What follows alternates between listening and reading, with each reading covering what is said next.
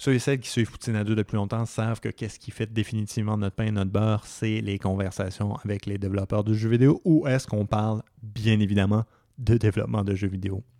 Oui, certes, quelquefois ici et là, nous avons parlé à des gens plus en périphérie du jeu. Je pense notamment aux médias, aux organisations qui commencent à flirter avec le jeu vidéo ou encore des organisateurs d'événements de jeux vidéo. Cependant, un aspect de l'industrie que nous n'avons pas encore vraiment abordé, ce sont les outils. À cause de cette lacune criante dans mon contenu, j'ai décidé de prendre contact avec Laszlo Bonin qui développe actuellement l'outil Boat qui est un logiciel ou plugin pour nos amis plus anglophones qui permet de programmer dans Unity via une interface visuelle. Donc, bien évidemment, je voulais parler d'outils, mais à ma grande surprise, en fouillant dans sa page LinkedIn, je suis rendu compte que Laszlo aussi développe un non-jeu, encore une fois, un sujet qu'on n'a pas vraiment abordé, et qui a aussi un certain passé d'engagement social, chose qui est plus ou moins courante dans le domaine des développeurs de jeux vidéo. Avec de tels sujets, je dois vous avouer que j'avais un très bon point en poche. Il m'en a pas fallu plus pour prendre rendez-vous avec Laszlo pour l'inviter à manger une poutine au Hippie Poutine sur la rue Saint-Denis à Montréal. Mon nom est Patrick Hélène, je suis concepteur d'interface et producteur de ce podcast et je vous souhaite la bienvenue à l'épisode 26 de Poutine à 2.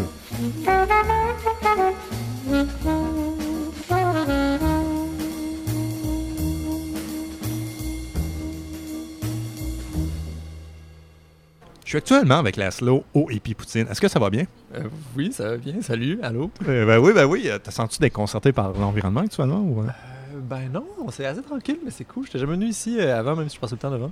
OK. Donc, quelle ironie, quelle ironie. bon, ça s'appelle Poutine Ado. On va parler tout de suite de Poutine en partant, puis après ça, on va parler des autres affaires. tu as eu le temps de regarder le menu actuellement. As-tu un choix, as-tu une décision? Mais le menu, les poutines sont classées par nom de ville, ce qui rend les choses un peu, un peu difficiles parce que J'y vais sur le j'y vais sur le sur le nom euh, sur, sur le choix de ville plutôt que sur le choix des ingrédients. Fait que là euh, il y a la il y a la Berlin puis la Prague qui m'intéressent beaucoup mais honnêtement, j'ai même pas regardé qu'est-ce qu'il y avait dans les autres. Euh, fait que ouais, c'est un peu ça mon hésitation en ce moment. Donc je pas que ces deux noms de villes là t'évoquent quand même certains souvenirs. Oui, ben c'est deux villes que j'aime beaucoup. j'ai j'ai une amie qui habite à Prague, une, une amie vraiment proche, je suis allé plusieurs fois puis Berlin aussi parce que je sais pas, on a, on a besoin de justifier pourquoi on aime Berlin? Il me semble que c'est évident en soi. Fait que je suis allé une couple de fois aussi. Ça donne que les deux sont proches. Fait que ouais, non, c'est deux villes que j'affectionne beaucoup. Mais là, est-ce que tu t'es assis sur un choix? Et tu prêt à trancher Je pense que ça va être, ça va être la, Berlin, euh, puis c'est purement à cause du bacon. OK. On reconnaît un vrai Québécois euh, quand on parle de bacon. Très bien. Hey, souvent, pour une première prise de contact, particulièrement avec les auditeurs, les auditrices, on parle de jeux vidéo parce que souvent on se l'accordera. C'est le thème qui nous lie tous ensemble à cette émission. Euh, quel a été ton premier contact avec le jeu vidéo? Euh, pour vrai, il faut que j'y pense à ça. Euh, premier, premier. C'était la Switch en 2007. Oui, c'est ça. non, mais pas. Ok. parce que, en fait, j'hésite entre deux choses. Entre Spyro sur la PlayStation 1, mm-hmm. puis entre Pokémon Yellow sur le Game Boy qui venait juste de devenir Color. Fait que ça, ça, ça situe mon âge. mais ouais. Fait que, fait, Mais je pense que Spyro est venu en premier. Euh, c'est mon père qui m'avait acheté euh, la PlayStation 1. Puis euh, il y avait comme. Je pense qu'il tripait plus sur le jeu que moi au début. c'est un petit peu dur de lui arracher la manette, mais non, j'ai fini par avancer. Qu'avais-tu apprécié de ce jeu-là en particulier? Pour vrai, honnêtement, je regarde le design de ce jeu-là encore aujourd'hui, je le trouve merveilleux. Je suis tellement content qu'il fasse, des remakes de toute la série parce que il y avait quelque chose, c'était très tôt, puis il y avait une certaine liberté dans toutes les maps. Tu pouvais te déplacer, il y avait une ouverture, puis c'était, c'était comme plein de petits univers dans lesquels tu avais comme des cailles qui n'étaient pas nécessairement super orientées. Puis en même temps, je dis ça, puis euh, je veux dire, t'es jeune, fait que tu réalises pas à quel point, dans le fond, tout est vraiment on rails parce que t'as aucune notion de game design. Mais j'avais l'impression, en tout cas, que j'avais une liberté, je pouvais juste explorer le monde, je trouvais ça super cool. Ben, je crois juste de créer cette impression de liberté-là, des fois, c'est très important. Mm-hmm. Puis juste de mettre cette mascarade-là en place, c'est un très gros travail en soi. Là. Ouais, non, définitivement. Et sinon, t'as quand même nommé un autre jeu qui, d'une certaine manière, d'actualité ces semaines-ci, c'est Pokémon Yellow. Yes. Puis là, ben, j'arrête pas de jouer à Pokémon Let's Go. Mais honnêtement. Euh, D'abord, quelle version as-tu choisi? Euh, Eevee. Je pense que je suis un traître. Parce que j'ai pas choisi. Ben parce que j'ai, moi, j'ai grandi avec un actual petit Pikachu qui te suit derrière toi sur mon Game Boy avec 16 euh, pixels par 16 pixels de Pikachu. Donc, t'es par-dessus ça maintenant. Ben oui, mais aussi comme, euh, je sais pas, la variété. Là, t'as qu'à acheter un remake d'un jeu qui essentiellement va être le même sur le game design. Puis, euh, ouais. Mais écoute, je trouve ça mal vieilli un peu. ah oui? Ben, En même temps, le design de Pokémon n'a pas changé de un iota depuis, genre, les quoi, il y a comme 8 générations maintenant. Comme, Mhm. C'est toujours le même jeu. C'est un peu fascinant qu'on continue de jouer. Puis même honnêtement, j'ai pas beaucoup de plaisir en jouant en ce moment, mais je suis pas capable d'arrêter. C'est comme, euh, il y a vraiment, une- y a vraiment quelque chose de subconscient. Genre, je suis plus capable de, de pas attraper des Pokémon. C'est. Il doit avoir des bons fondamentaux, mais ceci étant dit, ils ont quand même changé des trucs. Tu te promènes dans les herbes hautes, euh, bon, t'as Oui, te non, mais oui, c'est cool. Il y a des choses qui sont bien, mais il n'y a, a rien qui a changé dans la core mécanique. Oui, non, ça. Euh, Puis toutes les choses qui ont changé, c'est pour rendre le jeu plus facile. En même temps, tu vas me dire Pokémon n'a jamais été difficile. Fait does it matter? Ouais, Je pense que c'est quand même pour, euh, comment je pourrais dire, euh, nettoyer un peu le design, parce que oui, effectivement, ici et là, il y avait Oui. des règles ésotériques, comme Ouais. le fait d'avoir à achever un Pokémon, ou presque, avant de le capturer, Ouais. c'était chiant. Il arrivait Oui, des mais en même accidents. temps, ok, mais genre, si on veut parler de choses qui n'ont pas rapport dans Pokémon, tu sais, je veux dire, la, la série te dit. Euh, trouve un Pokémon, euh, tôt, développe une belle relation avec, ça va devenir comme ton ami, puis de ce fait, il va devenir super fort, puis euh, le jeu te dit comme euh, attrape 250 Pokémon, choisis celui qui a comme la génétique la plus appropriée, puis euh, revend les autres pour avoir des bonbons, genre, tu sais, il y a quelque chose de comme, c'est euh, ouais, c'est un peu dissonant euh, à ce niveau-là, mettons. La morale, la morale euh, suit pas euh, les mécaniques. là. Mais ouais. Ah oui, il y a des choses qui ont été cleanées dans le design, c'est vrai. Oh, oui, non, d'une certaine manière. Euh, Au-delà de Spyro et Pokémon, euh, un petit peu plus tard, as-tu été en contact avec d'autres jeux qui t'ont marqué? Euh, qui m'ont marqué. Euh, mon Dieu, ben, je, vais faire comme, je vais faire comme si toute la période sombre où, comme tous les ados, jouaient à des MMO n'a jamais existé. OK. Euh, puis, euh, bon, tu en fait, c'est tellement cliché mes choix de jeu maintenant que je pense comme après. Ah je non, pense que ça la- va, man. Mais Les la- classiques sont des classiques, Oui, là. c'est ça. Non, mais ok, mais. Euh, pour l'autre chose dans laquelle j'ai investi un nombre absurde d'heures, c'est évidemment Skyrim. Mhm. Euh, puis je pense pour la même. Tu sais, dans le fond, c'est vraiment, je pense, la fascination pour les open world qui est la même chose que Spyro. que Mhm. Spyro. euh, ouais, c'est cette ouverture-là où on, te dit- on te dit que tu sais pas trop quoi faire. Puis euh, j'aime beaucoup ça. Et sinon, dans l'époque la plus récente, justement? La plus récente, qu'est-ce que je joue en ce moment? Je joue pas à beaucoup de jeux. Euh... hey, c'est une autre bonne question, ça. Honnêtement, non, mais les dernières années, pour vrai, je, je travaillais beaucoup, puis j'ai pas beaucoup consommé de jeux vidéo. Euh, c'est comme j'achète une Switch, puis euh, même, même les gros blockbusters comme Zelda, euh, j'ai comme le temps de battre un donjon dedans, puis euh, tu t'en veux parce que c'est à 95$ pièces la pièce, ces, jeux-là, mais puis, c'est- puis ça le vaut, tu sais, mais en tout cas, non, j'ai vraiment pas beaucoup de temps récemment pour gamer, malheureusement. Bienvenue dans mon monde. Yes. Mais c'est tellement commun pour vrai avec les game devs. Ouais. Tu sais, je veux dire, on en parlait aujourd'hui tantôt à Gameplay Space. On parlait, euh, je parlais avec Hassan, euh, avec qui je travaille, puis avec Ben qui développe euh, King of the Hat. Puis euh, on se demandait, OK, à combien de jeux on joue activement, puis combien de jeux on jouait quand on avait, mettons, 15-16 ans? Puis, tu sais, 15-16 ans, les, trois, c'était 4-5 à la fois, tu sais, puis aujourd'hui, c'est 1, 0 ou 2, gros max. puis C'est fou, tu sais. en même temps, c'est ça, c'est la vie. Ben, il y a plusieurs facteurs qui pèsent là-dedans, notamment, bon, on l'a vu dans les dernières années, les jeux de plus en plus, euh, je regarde ça particulièrement les jeux connectés, il y a des jeux qui sont vraiment bâtis pour monopoliser le plus de ton temps Ouais. possible. Tu parlais de Zelda, c'est quand même un très gros jeu, donc euh, c'est sûr, ça prend du temps. Mais l'autre affaire aussi, je serais curieux peut-être d'avoir ton avis là-dessus, peut-être ça va déborder sur le point suivant, c'est que je travaille dans les jeux vidéo à longueur de semaine. Je fais des émissions à propos des jeux vidéo, donc crois-moi, le soir, quand j'arrive chez moi, des fois, ça me tente de regarder un film, de regarder un autre médium. Ouais. Non, mais ou- oui, effectivement. Euh, mais je sais pas, je pense pas que c'est. C'est vrai, mais je pense pas que c'est la raison principale pourquoi je joue pas beaucoup à des jeux vidéo. Je pense que c'est plus ce que tu disais avant, en fait, c'est que un jeu, c'est une expérience aujourd'hui comme de 40, 50, 60, 80 heures, ça peut être juste des 200 heures que, de contenu.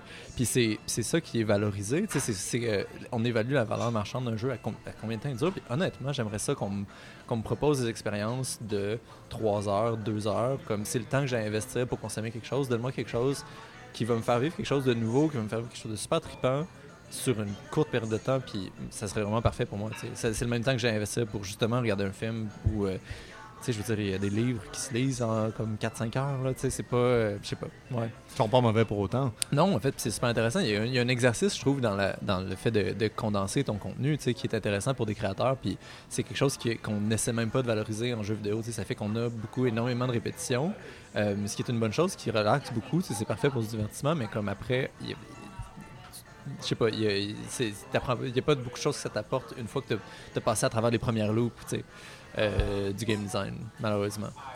C'est intéressant parce que souvent, un exemple que je ramène de la génération précédente, c'est euh, Journey du côté de la PS3 rares sont les jeux dans cette génération-là qui m'ont autant marqué ou qui. C'est peut-être pas le meilleur parallèle, peut-être c'est parce qu'on est d'un restaurant, mais je suis sorti tellement nourri par ce jeu-là. Euh, puis bon, on s'entend que c'est un jeu de 2-3 heures. Oui, tout à fait. Donc, euh, c'est. Ouais, mais, mais, mais, on, mais on s'entend, c'est vraiment un cas d'exception, Journey, dans, dans l'univers du jeu vidéo. C'est. Ouais, en tout cas, je, pour vrai, je pense pas que je peux commencer à jaser de Journey sans déborder sur une conversation de 3 heures. Fait que... Donc, on va annuler cette conversation et on va parler d'autre chose. Ouais. Euh, on va parler de toi encore une fois et non de Journey. Euh, ton cheminement académique est quand même très intéressant. Euh, je vais résumer, puis après ça, tu, te prononceras sur différents points. tu as l'air d'avoir commencé en mathématiques. Après ça, tu as passé en informatique et tu as fait une petite trempette en jeu vidéo à la fin. Est-ce que c'est un bon résumé? oui, c'est un peu près bon résumé. Moi, j'ai fait au cégep un programme qui est relativement récent. Ça venait de commencer quand je l'ai fait. Euh, c'est sciences informatiques, mathématiques. En fait, c'est des sciences pures, mais euh, où tu remplaces la chimie par euh, des cours de prog, de programmation. Puis ben, c'est parfait parce que j'ai aucune mémoire, fait que je suis jamais capable de rien me rappeler en chimie. Donc pas de table des éléments pour toi. Non, rien, nada. Mais pour zéro chimie. Puis, puis, je programme depuis que je suis kid, fait que avoir un cours de programmation c'était juste le fun. En fait, non, c'est pas vrai. Ok, c'est là un peu, c'est là que ça devient un petit peu tricky, c'est que euh, c'est pas vraiment le fun d'avoir des cours de programmation quand tu sais déjà programmer. Oui. Euh, puis j'ai commencé à programmer quand je pense j'avais honnêtement du HTML. J'étais avoir 9 ans, genre. Wow, ok. Fait que, comme, plus sérieusement, tu sais, début ado, mais. Fait que j'avais comme une couple d'années d'avance sur mes cours, puis c'est un peu resté comme ça tout après, toutes mes. Euh, à l'université aussi, j'ai étudié en informatique, puis. j'ai fait. Bon, mes amis me niaisent parce que j'ai vraiment drop out souvent. Mm-hmm j'ai fait euh, Poly, euh, l'UDM, puis l'UCAM. J'ai commencé un bac en informatique dans chacune des trois. J'en ai fini aucun des trois. Euh, parce que, à un moment donné, je trouvais que je finissais toujours par me ramasser avec des cours de programmation 101. Puis je, je la connaissais, la matière. Puis c'était plate. C'était plate. Fait que j'étais pas capable de me motiver. Pour donner du contexte à nos auditeurs européens, quand on parle de la poly, tu parles de. L'école polytechnique euh, de Montréal. Euh, ouais, L'UCAM, c'est l'Université du Québec à Montréal, puis l'UDM, l'Université de Montréal. Donc, tu as fait pas mal toutes les, universités francophones. oui, effectivement, pas mal toutes, sauf les, sauf les universités techniques. Puis, euh, donc, c'est ça. Après, après tout ça, je suis. j'avais toujours une bonne excuse, hein. je, en tout cas. J'ai la varicelle. Non, mais dans ma tête, c'est justifiable de partir. Euh, ouais, la police, j'aimais pas vraiment la culture de l'endroit, mais en tout cas, bref. On les salue d'ailleurs. On les salue, salut la police. Euh, mais c'était pas pour moi. Quoi que les cours avaient l'air super intéressants. Euh, mais en tout cas, je suis parti après cinq jours. Euh, L'UDM, euh, l'UDM j'ai trouvé ça un petit peu trop théorique. Euh, c'était plus axé sur les maths, moins sur, les, sur la prog. mais c'était des, excellents cours de maths. C'est juste pas vraiment ça qui m'intéressait. puis l'UDM, c'était cool. J'aurais dû commencer par ça, peut-être que j'aurais fini. sauf que c'est ça, j'apprenais pas beaucoup. Puis après, donc c'est ça, à la fin, je suis retourné à l'Université de Montréal pour faire une mineure en études du jeu vidéo. Qui, ce programme-là, c'est c'est pas du tout technique. En fait, c'est très théorique, mais c'est intentionnel, c'est de l'analyse, c'est de l'étude de jeu. Donc, c'est euh, on est plus dans l'esthétique, sur dans, la déconstruction, dans voir comment est-ce qu'on peut vraiment analyser un jeu euh, et non pas comment créer un. Ce qui est assez unique, je pense, c'est euh, assez rare les programmes comme ça. C'est vraiment, c'est un programme qui est qui est une filière du, du département de cinéma. Puis on voit qu'ils ont hérité un peu de l'approche des études cinématographiques, puis qu'ils ont importé ça dans les études ludologiques. Donc euh, voilà, ouais, c'est pas mal cool. Qu'est-ce qui t'avait amené à ça? Parce que bon, on s'entend que tu viens quand même, les formations avant, c'était très ancré dans le pratique, programmer, implémenter des trucs. Pourquoi aller faire un pseudo-cours d'histoire du jeu vidéo? Ben, ben moi, euh, euh, mon c'est une bonne question. Euh, ben, la fin, c'est que, honnêtement, je, je, trouvais pas que j'apprenais beaucoup dans, la formation pratique. Et je me disais que c'était probablement pas ça dont j'avais besoin, mais j'aime étudier, j'aime beaucoup apprendre. Puis, dans ces années-là, je me posais énormément de questions sur la nature du jeu, qu'est-ce que c'est, qu'est-ce qui m'intéresse dans un jeu vidéo, euh, puis c'est quoi les limites, comme, qu'est-ce qu'on, jusqu'où on peut aller avec ça, puis qu'est-ce qui existe comme comme réflexion en ce moment, c'est quoi un peu l'air du temps, comment, comment est-ce qu'on analyse des jeux? Puis ça pour vrai, j'étais juste honnêtement super curieux, puis c'était quelque chose qui me, qui me, qui me travaillait beaucoup. Euh, fait que j'ai décidé d'aller prendre les outils pour pouvoir mettre des mots sur euh, des idées que j'avais vaguement. Puis, euh, puis ça, ça a marché, ça a aidé. C'était vraiment, vraiment cool comme programme. Pour ça, ça m'a vraiment donné euh, des bons outils de réflexion plus que de pratique. Et à l'époque, avais-tu une ambition de dire je veux, veux faire tel métier en jeu vidéo, je veux travailler en jeu vidéo ou t'étais Euh, encore oui, un. L'ambition euh, très classique de faire euh, mes propres jeux. Mhm. Puis, euh, oui, puis, puis j'essaie- euh, je- en tout cas, j'imagine qu'on va en parler plus tard, là, mais, euh, mais j'ai, une vision du jeu vidéo qui est un peu particulière. Puis, je voulais, c'était de faire de. Pff, Mon Dieu, c'est dur à répondre comme question. Mais ouais, c'était de, de pouvoir faire mes propres jeux, des jeux indépendants qui sont plus expérimentaux. euh, puis euh, de leur donner comme la- une, une certaine substance. Puis je pense que ça m'aidait dans cette direction-là. Ouais. Mhm. Ben, par exemple, ta vision du jeu vidéo, qu'est-ce que t'as en Euh, tête? Mon Dieu, euh, qui c'est. euh, Tu l'as partagée ou la gardais pour toi non, non, pour faire de euh, l'argent? non, je, non, je suis très, je suis très content de la partager, mais euh, dans le fond, moi, c'est ma vision du jeu, puis euh, c'est c'est euh, c'est d'abord une question sur la limite du jeu. Euh, c'est un peu de se poser la question euh, est-ce qu'on peut créer des expériences qui sont interactives, qui sont pas nécessairement des jeux vidéo? Dans le sens que est-ce que tout ce qui est interactif est nécessairement un jeu? Puis ma- ma- mon hypothèse, c'est que non. C'est qu'on peut, euh, on peut créer des expériences qui sont pas des jeux. D'ailleurs, je pense que Journey rentre un peu dans cette définition-là, Mhm. euh, où euh, il n'y a pas vraiment d'objectif, c'est pas vraiment possible de gagner, c'est pas vraiment possible de perdre, c'est pas vraiment une finalité qui est meilleure qu'une autre. C'est tu vis simplement pour passer euh, à travers cette expérience-là, puis euh, en, en- ressortir grandi, confronté à des nouvelles idées. Euh, mais je trouve ça intéressant que il n'y a pas beaucoup de- de- d'espace pour explorer ça. C'est une industrie qui est immense. Le jeu vidéo, c'est dans un, dans un boom constant. Euh, puis il y a des milliers de créateurs à travers le monde, mais il y a très peu de gens qui font euh, des expériences qui sont pas ludiques euh, en ce sens-là. Que moi, c'est quelque chose qui m'intéressait énormément, puis c'est un peu ce que j'essaie de faire, puis de creuser comme sillon. Fait que, fait que. C'est un, peu résumé. Ouais, ça fait du sens. Et peut-être la question que j'ai pour toi à la suite de ça, c'est que maintenant tout le monde a sensiblement un appareil dans les poches, un Ouais. ordinateur. euh, les jeux vidéo sont accessibles à tout le monde. Ouais. Ce que tu me décris, et j'en ai déjà parlé à d'autres personnes, ma mère, ma copine, des affaires de même, euh, tout le monde fait. Ça serait vraiment cool d'avoir ce type d'expérience-là sans être engagé dans les jeux. Pourquoi l'industrie va pas dans cette direction-là? Pourquoi il n'y a pas une industrie du non-jeu? C'est une excellente question. Puis je sais pas, honnêtement, euh, je pense qu'il y a une difficulté parce que euh, les, ah, si, je, je sais pas, j'ai plein d'hypothèses, j'ai pas de, j'ai pas de réponse à ces questions-là. Euh, je pense que le- les, les gens qui sont formés puis qui sont, qui ont les compétences pour créer des expériences interactives sont formés dans des contextes où on leur apprend à faire des jeux en permanence. Mhm. Euh, puis on présente ça comme un peu la seule finalité. Puis je pense que c'est intéressant en ce moment, ce qu'on voit, c'est c'est un peu en train de se produire, pour une raison que je trouve un peu étrange, en train de se produire avec le VR, avec la réalité virtuelle. Euh, alors que dans le fond, tout ce qu'on a fait, c'est changer la forme de l'écran ou la proximité Mhm. de l'écran. On n'a pas vraiment changé le contenu qui s'affiche, puis euh, ni même beaucoup le mode d'interaction. Euh, on aurait pu, puis, mais depuis a le VR, les gens de plus en plus commencent à délaisser le terme jeu intentionnellement, commencent à parler de plus en plus euh, du thème expérience, expérience, expérience interactive, euh, simulation, la rigueur, mais expérience prend un peu euh, le dessus en ce moment. Puis moi, ça me mystifie de se demander, mais mon Dieu, mais ce potentiel-là avait toujours été là.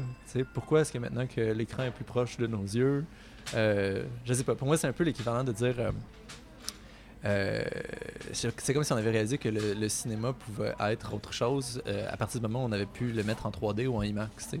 Ouais, de dire, ah, ok, c'est plus juste des westerns. Non, exact. C'est comme, ben, non. Tu sais, le cinéma, puis en tout cas, mais le, le cinéma a eu un, un- un parcours de vie très différent du jeu.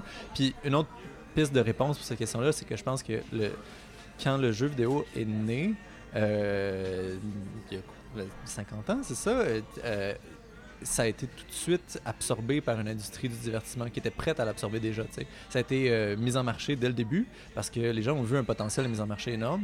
Alors que quand le cinéma est né, le potentiel de mise en marché n'était pas vraiment là. Personne ne faisait confiance à cette bibite-là. Ils trouvaient que c'était une espèce de, lubie. C'était un peu. euh, c'était- nouveau. C'était. euh, c'est ça, mais il n'y avait pas vraiment encore l'expérience d'un médium de divertissement qui avait tellement réussi. Euh, puis là, en jeu vidéo, les- je pense que les gens voyaient que le cinéma avait tellement fonctionné, le- le- le- le- la télé avait tellement fonctionné dans les années précédentes. Ils se sont dit, voici le prochain train, puis je le manque pas. Mhm. Euh, puis ça, ça fait qu'on a eu une, une industrie qui s'est créée tout de suite, tout de suite autour du divertissement et pas nécessairement autour de juste créer des œuvres ou des expériences qui sont pas nécessairement du divertissement. Crois-tu que ça pourrait être aussi lié aux communautés qui ont accueilli ce nouveau médium-là? Parce que pour moi, le cinéma, euh, je- écoute, j'ai pas étudié le département d'études du cinéma, donc j'ai pas les, plus, les connaissances les plus opaques. Euh, mais euh, mon sentiment, ça a tout le temps été, c'est la communauté du théâtre au début qui, ont, qui a accepté le cinéma, parce que littéralement, c'était du théâtre filmé, le cinéma au début. Oui, ben, Euh. Et le jeu vidéo, j'ai l'impression, tout de suite en partant, les gens qui ont accueilli ça, c'était des programmeurs, c'était des joueurs de Donjons Dragons, plus des geeks. Donc, si on regarde les thématiques Ouais, populaires en ouais, jeu vidéo encore maintenant, c'est vraiment geek. Là. Mais Ça- je sais, je sais, euh, je suis pas sûr que je suis d'accord avec ta, ta prémisse que c'est la communauté de théâtre qui a absorbé le cinéma parce que, euh, comme non plus, j'avais quelques cours de cinéma, Oh, que oui. je suis pas full calé en histoire du cinéma, mais euh, de ce que j'ai compris, il y avait, il y avait, il y avait énormément, quand on, parle, quand on pense euh, Franck Lumière, quand on pense à Méliès, euh, le- qui, qui, oui, ok, c'est du théâtre filmé, il n'y a pas beaucoup de valeur de plan, euh, on est dans une scène avec des acteurs qui rentrent, des acteurs qui sortent, mais c'était euh, c'était calqué sur le modèle du théâtre. Mais Méliès, c'est un, c'est un patenteur, c'est un Oui. bricoleur. tu sais, c'est, Mhm. euh, il était fasciné par la technique, il était fasciné par qu'est-ce qu'il peut se permettre de faire. Puis, euh, je suis pas sûr que ça a tout de suite rejoint des scènes culturelles. Je pense que ça a pris du temps avant que le, le- le cinéma soit légitimé comme euh, un, un- un- un médium avec une valeur culturelle. Tu sais, au début, ça a été très, très technique, très pour la nouveauté de la chose en soi. Mhm. Un peu comme la BD maintenant, que bon, depuis que Marvel fait des milliards Ouais. à chaque film, bon, là, OK, on prend la BD au sérieux, mais il y a à peu près 15 ans, c'était pas vraiment Mais le ce cas. qui est un peu drôle, tu sais, en même temps, euh, c'est c'est- c'est ce que c'est ça notre critère pour évaluer la, la- la valeur culturelle euh, d'un objet? Est-ce que c'est à quel point ça fait de l'argent? Mhm. Mettons que, en tout cas, c'est c'est un peu mince comme Mhm. critère. Absolument. Et justement, le dernier item que j'avais trouvé très intéressant dans ton cheminement, c'est quand même assez récurrent. Euh, je fais attention à mon choix de terme, mais tu avais l'air que des fois, tu choisir des mandats ou des boulots euh, sur une base un peu plus engagée. Ouais, Ouais. euh, ben écoute, euh, j'ai travaillé, c'est ça, j'ai travaillé pour euh, QS, j'ai- je leur ai aidé à. à, euh, en fait, euh, j'ai fait la conception sur un des outils web euh, qu'ils utilisaient pour leur campagne euh, cette année, euh, qui était inspiré beaucoup de la campagne de Bernie Sanders aux États-Unis, qui avait des outils web super intéressants, euh, qui réussissaient beaucoup à mobiliser des gens. Fait qu'ils m'avaient engagé pour faire de la conception euh, UX design là-dessus. Euh, puis euh, j'ai travaillé pour euh, Ricochet. En fait, j'ai aidé à cofonder Ricochet, qui est un euh, média progressiste euh, en ligne. euh, il y a une couple d'années maintenant. Euh, puis en fait, euh, ben, euh, tout simplement, tout ça, ça vient de la grève étudiante. Moi, j'étais euh, pendant la grève, j'étais à la fin de mon cégep. Euh, j'ai fait énormément de super belles rencontres là. En fait, la plupart de mes amis proches aujourd'hui, c'est des gens que j'ai rencontrés pendant la grève. C'est des gens vraiment brillants, c'est des gens super allumés. Puis euh, ça a comme été un, un- autre parcours de vie en parallèle des jeux vidéo que j'ai conservé pendant un certain temps. Puis même, j'ai dû comme me forcer à le délaisser un peu puis à me concentrer sur les jeux parce que euh, c'est super trippant. Puis euh, c'est quelqu'un qui a des compétences techniques, c'est super utile dans un milieu comme ça aussi. Fait que c'était toujours dur de un peu balancer les deux. Mais, euh, mais oui, oui. Mhm. Euh, Peut-être, genre, en- encore une fois, pour le bien de nos auditeurs européens, quelle était la grève étudiante? Ah oui, excuse-moi. Je- je, je- allô les, les auditeurs européens, je vous aime beaucoup. C'est que je suis vraiment dans une. Je pense vraiment, je, je suis à Montréal. là. Je sors pas beaucoup de Montréal ces temps-ci. Euh, donc la grève étudiante au Québec, c'était en 2012. Euh, il y avait une hausse proposée des frais de scolarité euh, par le gouvernement libéral de l'époque. Puis il y a eu un déclenchement d'une énorme grève étudiante qui a mobilisé des centaines de milliers d'étudiants pendant plus de six mois. Mhm. Euh, au, collégial, au niveau collégial et universitaire, euh, c'était des, ma- des manifestations tous les jours, en fait plusieurs manifestations par jour, à l'ordre- de 3, 4. Absolument. C'était vraiment, vraiment quelque chose. Puis je pense que euh, toutes les personnes qui ont vécu cette grève-là pendant cette période-là, qui, qui, qui militaient pendant cette période-là, euh, je, pe- je pense qu'on a tous été un peu transformés par juste l'expérience sociale que, que ça représentait à ce moment-là, euh, la grève. Puis euh, c'est ça, il y a beaucoup de beaux liens qui se sont créés pendant cette période-là. À ton avis, en quoi ça a changé peut-être les jeunes qui ont, qui ont été au cégep ou à l'université à cette époque-là versus ceux euh, comme moi qui n'ont pas été? Ben, je, je, tu sais, je veux dire, je, j'aime pas beaucoup faire des généralisations. Je peux juste parler de mon Ouais, expérience. parle de mais- ton expérience. Euh, mais je pense que ça a donné une espèce de sentiment de collectivité Mhm. euh, qu'on a de moins en moins. tu sais. Ouais. Euh, y a- y a- c'est, c'est un peu difficile de percevoir comment on peut avoir un impact dans la société euh, si on reste isolé. Puis je pense que cette, cette grève-là a créé, euh, a créé des liens, a créé des espaces d'échange entre euh, plusieurs jeunes qui étaient comme qui découvraient la politique, euh, qui découvraient leur propre système de valeurs morales, les politiques à cette époque-là. Puis ça leur a montré qu'effectivement, il y a une possibilité de changer les choses qui passe par l'union, qui passe par la collectivité. Puis je pense que c'est beau pour beaucoup de gens. Non, je pense que tu as bien souligné ça. Pour moi aussi, euh, qui a été comme un peu à l'extérieur, je travaillais à cette époque-là. Ok. J'ai fait ce que je pouvais en tant que citoyen. toi? Je sais pas. T'avais quel âge pendant la grève? J'étais euh, à la mi-vingtaine à peu près. Ok. Donc, euh, je travaillais, mais je dois avouer que ça faisait pas super longtemps que j'avais quitté l'école. Donc, tu sais, je veux dire, je pouvais, je pouvais connecter avec les, les gens dans la rue. J'ai été de ces personnes-là aussi, pour être honnête. Euh, oui, félicitations, merci. mais plus sérieusement, euh, non, c'est ça, j'étais dans la mi-vingtaine. Mais pour moi, euh, comme observateur à moitié extérieur, puis encore une fois, je suis dans la trentaine, j'ai pas connu toute l'histoire moderne du Québec. Ça a été un des rares moments où j'ai trouvé que le monde se sont fâchés puis ont eu des convictions au Québec On- pour, les, pour encore une fois les amis européens qui nous écoutent. Un des plus gros changements sociaux au Québec a eu lieu pendant une époque qu'on appelle la Révolution tranquille. Ça dit Mhm. beaucoup sur notre manière de procéder Oui, face à- ou notre capacité à s'indigner. On est peut-être un petit peu moins fort que dans d'autres pays. Mhm. Je ne dis pas que c'est la solution de s'indigner fortement, mais pour moi, ça a été comme un des derniers moments récemment où est-ce que, OK, le monde avait des bons principes, à mon avis. Ils ont pris les moyens en main pour le démontrer et ça fait réfléchir les gens. On a, on a historiquement un mouvement syndical assez fort au Québec quand même. Il y a Mhm. une gauche qui vient d'entrer, ancrée surtout depuis la Révolution tranquille, mais je pense qu'il y a quelque chose de particulier dans le fait que ce soit des étudiants. Je pense qu'il y, a- Oui. il y a une force de la jeunesse, puis il y a une espèce de vivacité qui vient avec. Euh, c'est des, tu sais, c'est quand la jeunesse s'indigne par rapport à quelque chose, y a une source d'énergie inépuisable. Mhm. Euh, c'est fascinant. Honnêtement, je repense à la grève, je repense à la quantité de, de, de travail, de mobilisation, de, de manifestations qu'on faisait à cette, époque-là. C'était comme inhumain. On, devait- on, devait- on dormait sur nos deux oreilles vraiment parce que ben, on marchait des dizaines de kilomètres par jour. Ouais. Ça n'avait aucun sens. Là, pour vrai. J'ai jamais été aussi en forme que pendant la grève juste à cause de la quantité de marche que je faisais. Mhm. Mais, euh, mais non, je pense qu'il y a c'est- il y a quelque chose de, il y a quelque chose de beau, euh, puis il y a quelque chose de fort parce que c'est euh, des jeunes qui ont une- énormément d'énergie. Je dis jeunes comme si j'étais vraiment vieux. J'ai 25 ans. Mais... Ah. Les jeunes! les jeunes, les huns. Pour faire suite à ce sujet profond-là, je te propose de prendre une pause et de se bourrer la face avec la yes, poutine. Est-ce que ça fait sens? du bacon. Fantastique. On se dit à tantôt. Merci.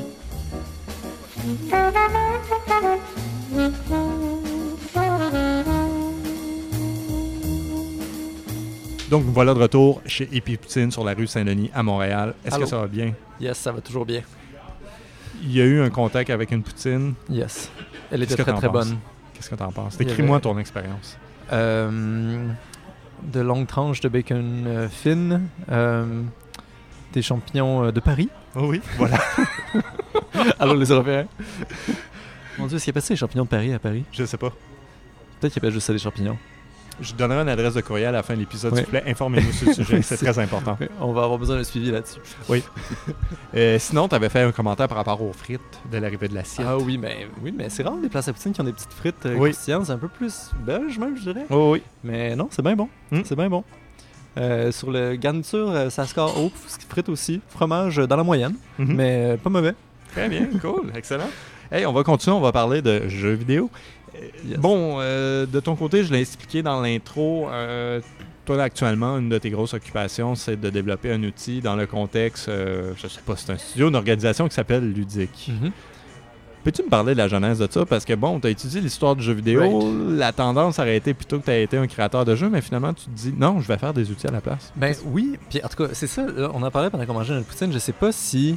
euh, je sais pas exactement dans quel ordre c'est arrivé, mais je pense que j'ai commencé à développer mon premier outil avant la mineure en jeu.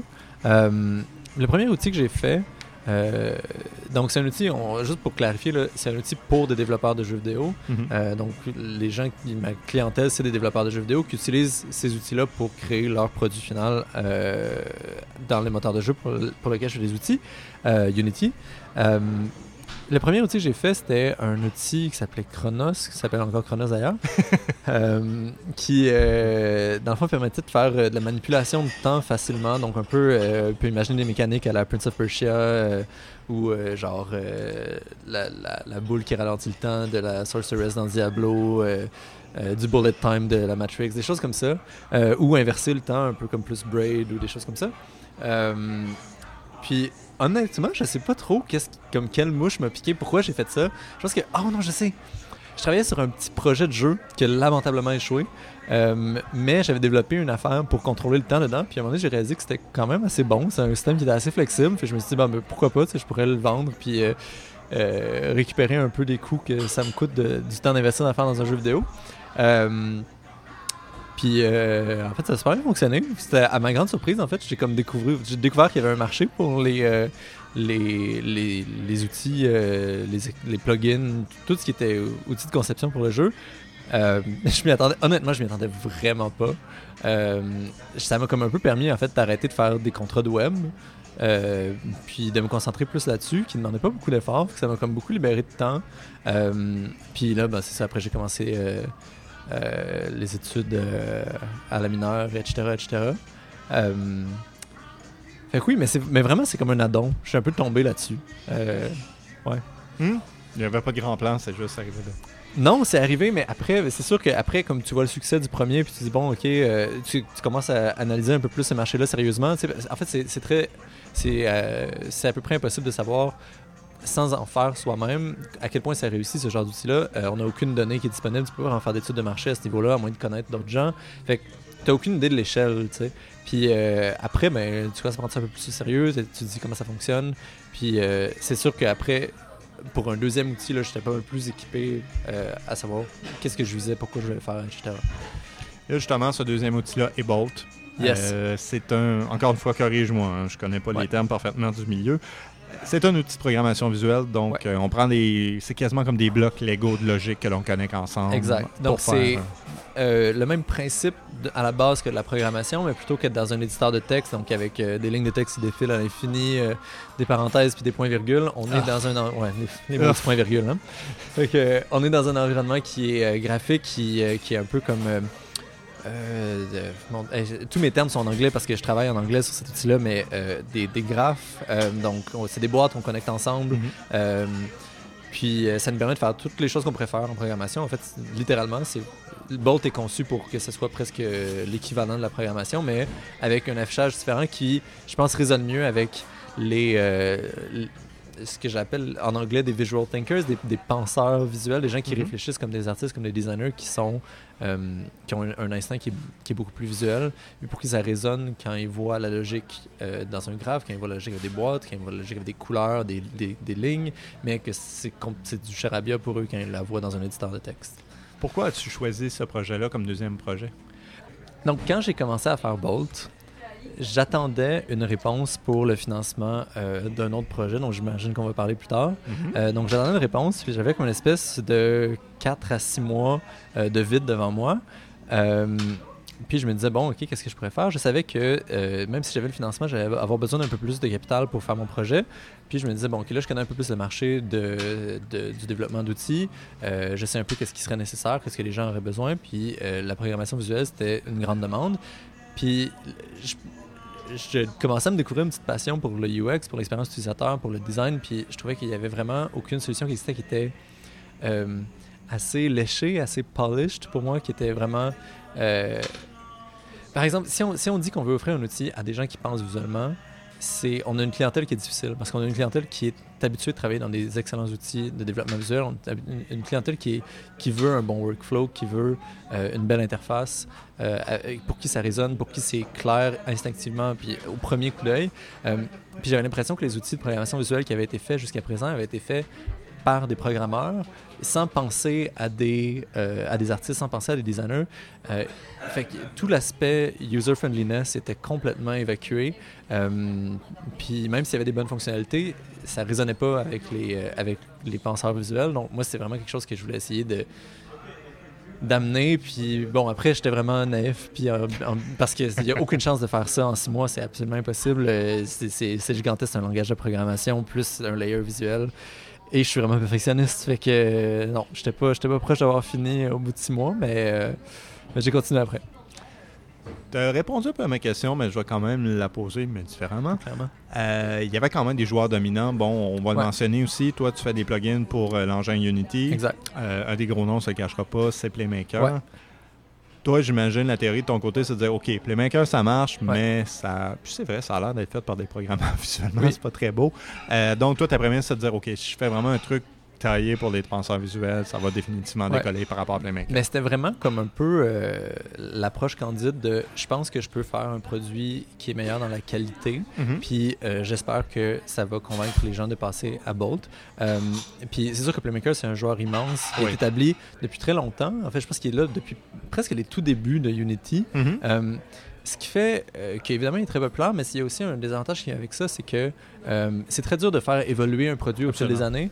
Alors que quand tu arrives avec euh, toute l'expérience de Playmaker, toute l'évolution de Unity depuis 5-6 ans, puis tu dis, OK, je, je pars à zéro de maintenant. Tu, tu- euh, en anglais, on dit You're standing on the shoulders of giants. Mhm. Euh, puis tu pars de, de beaucoup plus loin, puis tu construis à partir de là. Donc je pense que ça me donnait une petite longueur d'avance sur Playmaker, sur, au niveau du design. En même temps, en parallèle, euh, Unreal avait eu le temps de développer beaucoup Blueprints après Kismet, qui est le, le- le- pour, pour, la- pour être clair, c'est le, le moteur de programmation visuelle qui vient avec Unreal. Donc il y avait énormément d'expériences existantes puis, sur lesquelles je pouvais construire. Puis moi, je- j'ai considéré ça comme un avantage plutôt qu'un désavantage. Je peux me dire, euh, j'ai plein de compétiteurs, je percerai jamais, mais c'est-à-dire, j'ai vu plein d'exemples de ce qui marche, de ce qui marche pas. Maintenant, qu'est-ce que je peux améliorer, qu'est-ce que je peux faire de mieux? Non, mais c'est brillant de ta part parce que, bon, on, parle aussi d'Unreal. Unreal ont leurs préoccupations à eux aussi en tant qu'engin. Donc, Mhm. d'une certaine manière, ils sont aussi prisonniers dans ce qu'ils veulent faire. Tandis que toi, tu es un peu au milieu de tout ça et tu peux faire ton truc à toi. Ouais, puis, ben, puis Unreal a, eu cette approche-là qui était un peu, qui, qui encourageait d'utiliser le visual scripting euh, à toute échelle, euh, peu importe le système, alors que, euh, disons, Bolt, c'est, euh, tu l'utilises un peu à la proportion que tu veux. Si tu veux Mhm. utiliser du code en parallèle, c'est beau. Si tu veux avoir certains programmeurs sur l'équipe qui travaillent avec du code textuel, c'est cool. Mais tu peux aussi utiliser Bolt en parallèle ou tu peux tout faire en Bolt. C'est vraiment un peu, tu l'intègres au niveau qui, qui te plaît. Non, et qu'est-ce que je trouve particulièrement brillant aussi, bon, tu parles du positionnement de marché, mais aussi le positionnement de toi face à ça, parce que si on regardait ta feuille de route, tu étais programmeur web, euh, bon, Ouais. on n'en a pas tant parlé, mais ma compréhension, tu flirté un peu avec le graphisme, la communication visuelle. Euh, donc, tu es aussi un candidat idéal pour euh, comprendre c'est quoi ce problème-là, puis au niveau de tes talents, faire quelque chose de cohésif. Oui, mais c'est ça. Puis mais c'est vraiment. Parce qu'en fond, je pense que j'étais habitué de développer dans le web euh, des expériences qui étaient conçues pas pour des développeurs, pas pour d'autres programmeurs, qui étaient conçues pour des end-users, la personne euh, dans son salon qui est pas nécessairement une personne technique, qui arrive sur un site web, il faut qu'intuitivement soit capable de se repérer, même si on lui a jamais montré comment.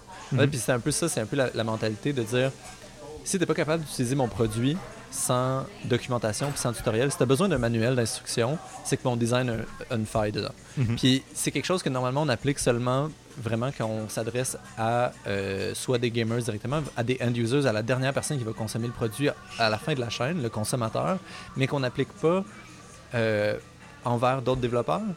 Puis c'est très triste dans le fond parce Oui, qu'on n'a pas comme le souci euh, d'améliorer les conditions de travail de nos, de nos collègues, tu sais, puis de nos, nos propres conditions de travail parce qu'on travaille avec ces outils-là. tu sais. Mhm. Il y a un, euh, il y a un, euh, un penseur, un designer que j'aime beaucoup, que tu connais probablement, Brett Victor, Mhm. euh, qui essentiellement c'était un, un de ses leitmotifs de dire mais prenez le temps de développer des outils pour vous et pour vos collègues. C'est absurde que la manière dont on programme n'ait pas évolué dans les 20 dernières années. Que ce soit encore essentiellement la même affaire où on, où on pitonne dans un éditeur de texte puis qu'on a à peu près pas d'aide pour nous faire avancer plus rapidement. Pourquoi c'est encore comme ça? On dirait que l'innovation est beaucoup au service de- du consommateur, mais pas au service des créateurs. C'est triste, puis je pense qu'il y a vraiment quelque chose qu'on peut faire pour améliorer ça. euh, Absolument. Puis euh, à bien des niveaux, je pense que c'est positif les développeurs. Bon, notamment, c'est plus agréable à utiliser, ce qui n'est pas mauvais en soi. D'avoir des outils agréables à utiliser, Ouais. c'est temps bien. Mais après ça, on parle aussi de toute cette dimension-là de ce qui est bien avec toi, c'est du scripting visuel. Donc, d'une certaine manière, ça limite beaucoup les erreurs. Ouais. Euh, donc, la perte de temps en développement, tout ça. Donc, je crois qu'il y a des avantages euh, vraiment notoires. Ceci étant dit, une de mes théories aussi, c'est qu'on se le cachera pas. Puis moi, je le vis beaucoup au travail parce que des fois, malheureusement, on a encore ces confrontations-là de designers contre personnes techniques, Mhm. programmeurs qui savent faire les jeux.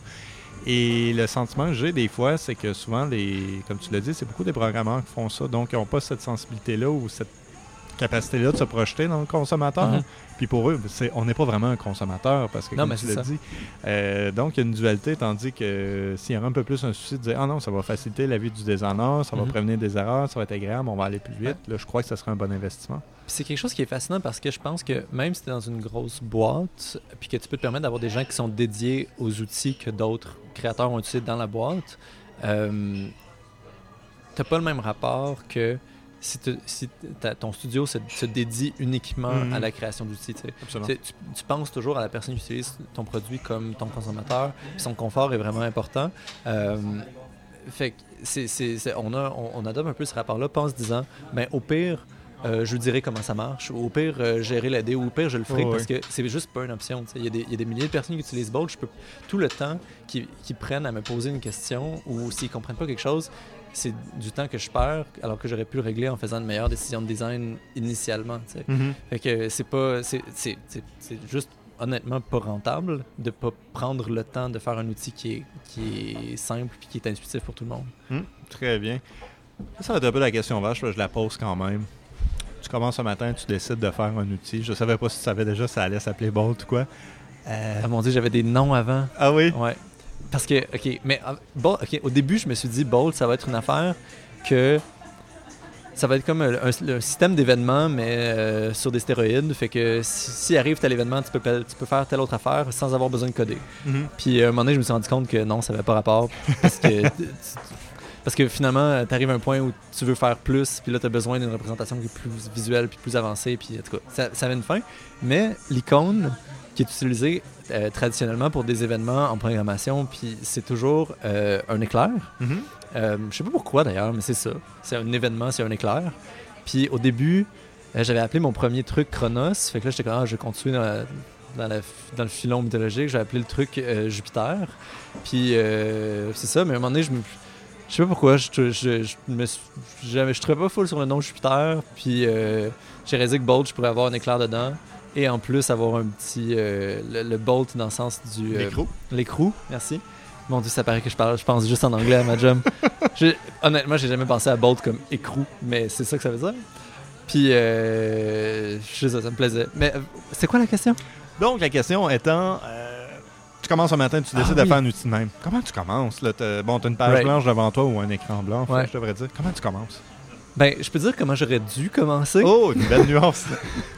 Euh, pour vrai, j'ai eu le, le- le- le très mauvais réflexe, mais qui est tellement commun de juste se pitcher dans le code. ah, je vais programmer. Puis, euh, Ouais, puis ça va marcher, puis je sais à peu près ce que je veux faire. Ouais. Euh, et des dizaines de tableaux blancs remplis et effacés plus tard, tu reviens sur ton design, puis t'appliques des bonnes pratiques d'architecture, puis là, ça commence à ressembler à quelque chose, puis ça peut grossir. Euh, mais oui, au début, j'ai commencé... Écoute, pour vrai, j'avais fait un système qui était essentiellement un autre plugin complètement différent. Puis euh, je fais, ouais, non, ça marche pas, c'est pas ça que je veux. Euh, puis plusieurs fois dans le développement, j'ai... euh, comment dire, pas scrappé, un mot plus élégant que scrappé. J'ai euh, recommencé. Pour vrai, j'ai Mm. recommencé presque à zéro. fait table rase. Oui, Mm. parce que j'avais. Tu sais, veux, veux pas, il y a une expérience pratique que tu as en développement, en, en développant. Euh, puis au bout d'un mois, tu fais comme, OK, ben, j'ai appris énormément, je recommence, puis je le fais correctement. J'essaie toujours de garder le plus possible de ce que j'avais de ma base, mais il y a eu énormément d'itérations, puis ça menait à ce que c'est aujourd'hui. C'est un peu angoissant, en fait, parce que tu dis, à partir de la seconde où je sors cet outil-là, qui commence à être utilisé par des gens dans des jeux en production, que des gens, la production d'un jeu dépend de cet outil-là, tu as beaucoup moins de liberté, tu peux pas te permettre de faire des gros changements. C'est très très difficile de faire un changement sans briser quoi que ce soit dans la pipeline de production de tous les studios que tu utilises. Fait que euh, avant de sortir pour la première fois, tu y penses à 2, 3, 4, 5 fois, puis tu t'assures de, de vraiment être sûr que c'est ça le produit que tu veux livrer parce qu'après, il est un peu figé. Mhm. Et là, justement, pour cette première version-là, euh, comment tu t'es pris pour définir, OK, la première version du produit, ça doit être ça, parce que tu devais d'avoir un produit de base qui est intéressant et qui sert. Là. Right. Euh, mon Dieu. Euh, c'est des bonnes questions. Hey, désolé. C'est juste pas des bonnes réponses. Ah, Euh, arrête, arrête, arrête. Je suis sûr que tu vas y arriver.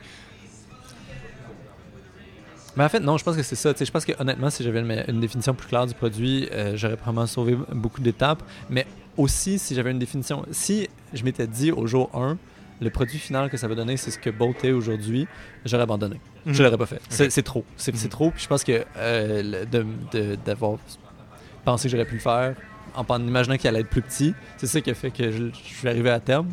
Euh, mais je pense que Unity a la, propriété d'être un moteur, c'est une qualité énorme, c'est un moteur qu'on peut étendre à partir de, zéro. À peu près tout dans Unity peut se modifier, peut s'étendre et flexible. Euh, écoute, c'est quand même un grand euh, témoignage de la, de la qualité et de l'extensibilité du moteur de pouvoir dire ce moteur-là n'avait pas de programmation visuelle, puis je l'ai rajouté sans avoir à modifier, avoir de contact à Unity ou rien. Je l'ai mhm. rajouté de mon côté euh, avec de la documentation que j'ai trouvée en ligne, puis euh, de l'aide de gens sur des forums. Fait oui, c'est possible de, de, transformer ce moteur-là pour en faire ce qu'on veut, puis je pense que c'est quelque chose qui est absolument merveilleux. On part avec une base immense, puis après, on peut le, on peut le transformer, mais c'est ça, ça prend du temps, ça prend, euh, ça, ça, ça, prend beaucoup de nuits à fouiller dans la documentation puis à poser des questions, mais à un moment donné, on comprend un peu la logique de comment ça fonctionne, puis on peut commencer à rajouter des, des, morceaux de Lego, euh, des morceaux de puzzle, disons, dans, dans le puzzle qu'il y a déjà. Mais toi, ton côté, c'est quoi pour la version 1, à un certain point? Est-ce que tu dis, bon, il faut que j'arrête, il faut que je sorte quelque chose, ou tu avais comme un, utilisateur type en tête, tu disais, OK, là, c'est assez pour euh, servir à cet utilisateur type-là? Ben, honnêtement, parce que j'avais quand même un, impératif externe qui était de me dire euh, si j'ai un autre projet en parallèle, je savais que je voulais me remettre là-dessus éventuellement. Puis c'est comme, OK, un il faut que je sorte. Puis, euh, tu sais, on en parlait un peu tantôt, mais un moment donné, il faut sortir notre produit pour notre propre santé mentale. C'est juste pour dire, OK, là, on part de là, puis advienne que pourra, puis on va travailler à partir de ça. Euh, mais honnêtement, ma première version, oui, j'étais assez confiant. Je me suis dit, bon, OK, ça peut tout. Je pense que pour répondre à la question clairement, le moment où je me suis dit, oui, je suis prêt à sortir ma version 1, c'est quand je me suis dit, la grande majorité de ce que tu peux faire en programmant traditionnellement, mhm. tu peux le faire dans Bolt. Puis à partir de ce moment-là, c'est simple, puis c'est clair, et que euh, ça a tout ce potentiel-là, mais oui, je vois que ça a une valeur, parce que ça n'a pas juste une valeur pour euh, un designer qui travaille avec un programmeur, c'est une valeur pour un indie qui travaille par lui-même ou par elle-même, qui n'a pas accès à un programmeur dans son équipe, puis qui peut se dire oui, ben avec cet outil-là, tout seul, toute seule, je peux commencer à programmer, je peux commencer à faire mon jeu, puis à partir de là, c'était le moment. Donc, ok, c'est prêt. Ok, c'est cool. Et sinon, euh, de ton côté, bon, t'es développeur, euh, t'avais l'air d'avoir quand même des idées assez fortes sur qu'est-ce qu'allait être un outil. Euh, as-tu fait, je sais pas si c'est applicable à des outils, mais as-tu fait un semblant de test utilisateur avant de sortir pour avoir un feeling ça marche ou non? Bon, au début, avant la première version, ça a été vraiment tester, à chaque fois si tu avais des amis, puis euh, tout ça. Euh, puis, euh, puis moi, dans le plus que je pouvais faire. Mais il y a quelque chose, c'est le genre de projet qui est très difficile à tester rigoureusement, avec bon, les, méthodes de, l'industrie, c'est-à-dire du unit testing et tout, parce mhm. que c'est essentiellement un langage de programmation. Donc, qu'est-ce que tu testes? Tu peux à peu près tout faire. Mhm. C'est très difficile de tester euh, méthodiquement dans un environnement graphique parce qu'il y a plein de choses qui peuvent se mhm. passer. Euh, tout dépend de l'input du clavier. C'est très, très, compliqué à tester. Fait qu'au fil du temps, ce que j'ai commencé à développer comme méthode, c'est d'avoir euh, des versions alpha puis bêta qui, je sais que j'ai certains utilisateurs qui, mettons, sont pas dans un, dans un jeu qui est en production, ou qui expérimentent ou qui prototypent. Fait qu'eux, ils sont prêts à tester la, la, dernière feature à la fine pointe de la technologie, euh, même si euh, ça risque d'être un peu instable ou il y a une chance qu'il y ait un bug, ils sont prêts à la tester parce que c'est pour un game jam ou c'est pour hmm. un prototype de toute façon.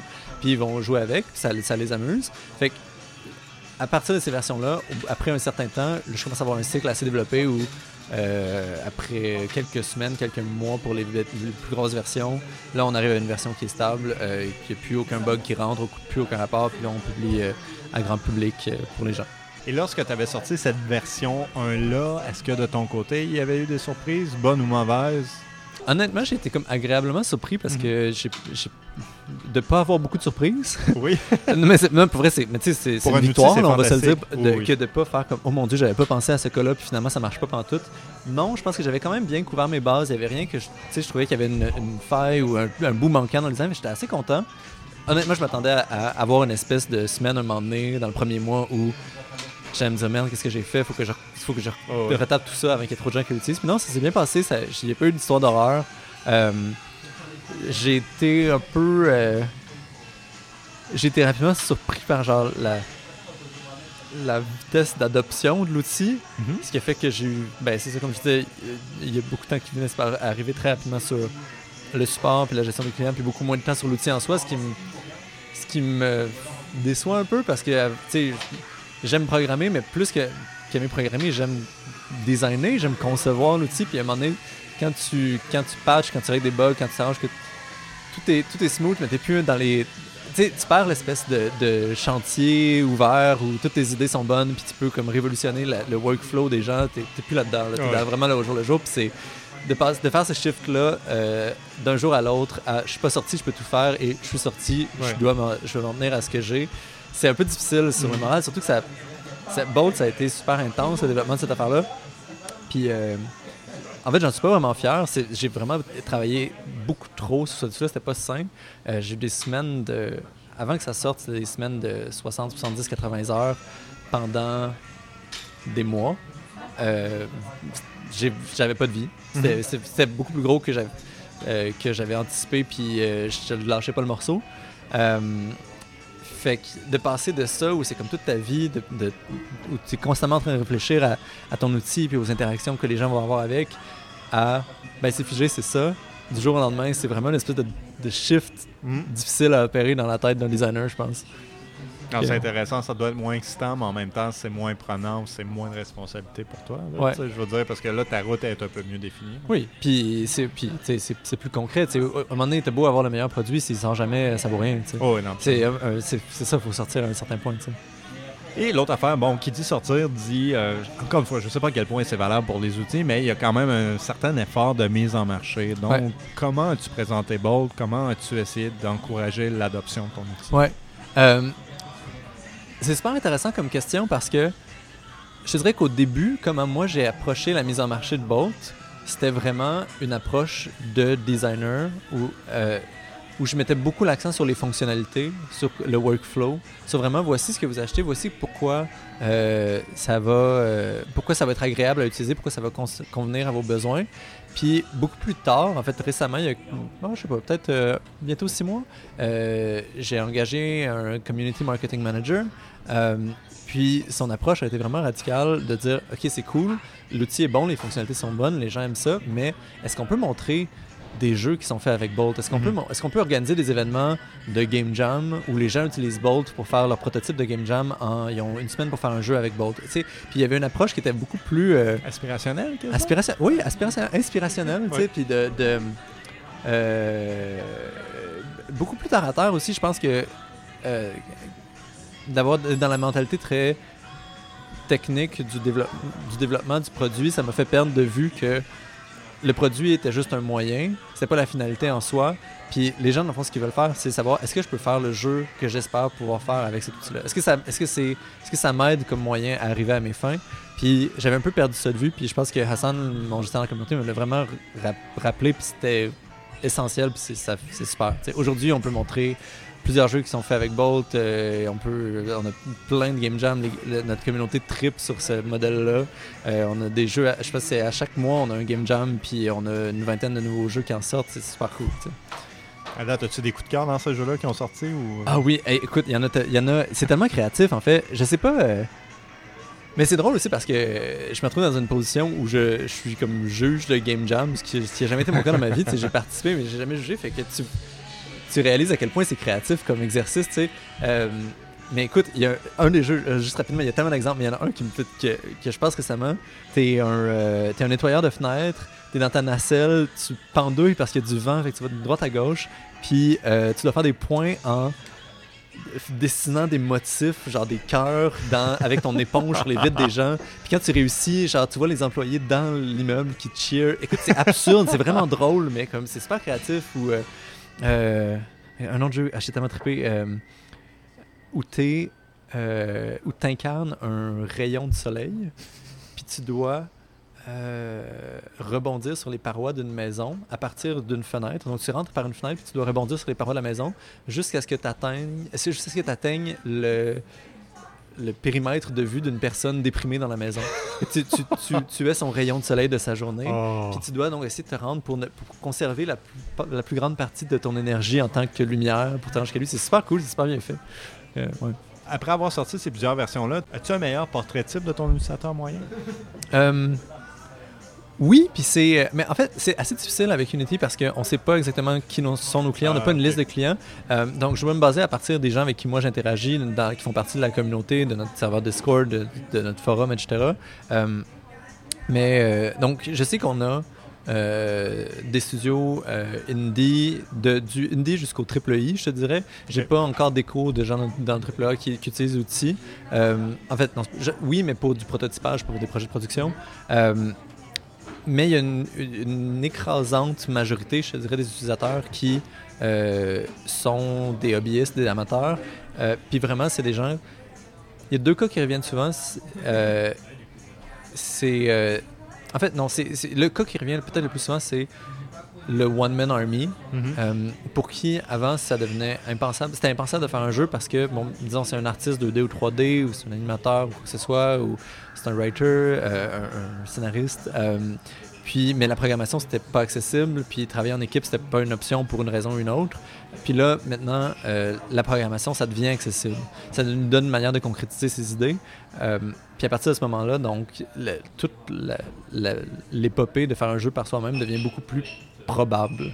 Puis c'est vraiment, tu sais, ça, me touche beaucoup quand j'entends des histoires comme ça parce que des gens qui me disent, tu sais, que j'ai rencontré dans des conférences après, qui me disent, écoute, tu m'as donné des super pouvoirs. Je, je pouvais pas faire un jeu avant, maintenant, je suis à mon troisième. C'est comme, waouh, tu sais, puis, aussi une chose que j'entends beaucoup, c'est euh, ça, ça, ça, me- ça, me- renverse. C'est des gens qui me disent maintenant que j'ai vu de quoi ça a l'air la programmation visuellement, avec des boîtes, puis avec des lignes, puis des couleurs, je suis capable de lire du code. Je suis capable de lire du code tapé parce que je suis capable de, m'imaginer dans, ma tête de quoi ça ressemble à quoi ça ressemble visuellement.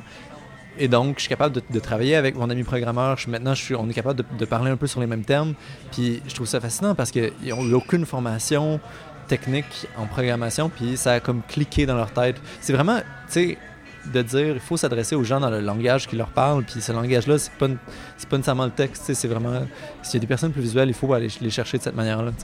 Hum, très intéressant. Et ce contact-là avec tes utilisateurs, est-ce que ça change les priorités de ton côté? Est-ce que ça a changé la vision du produit?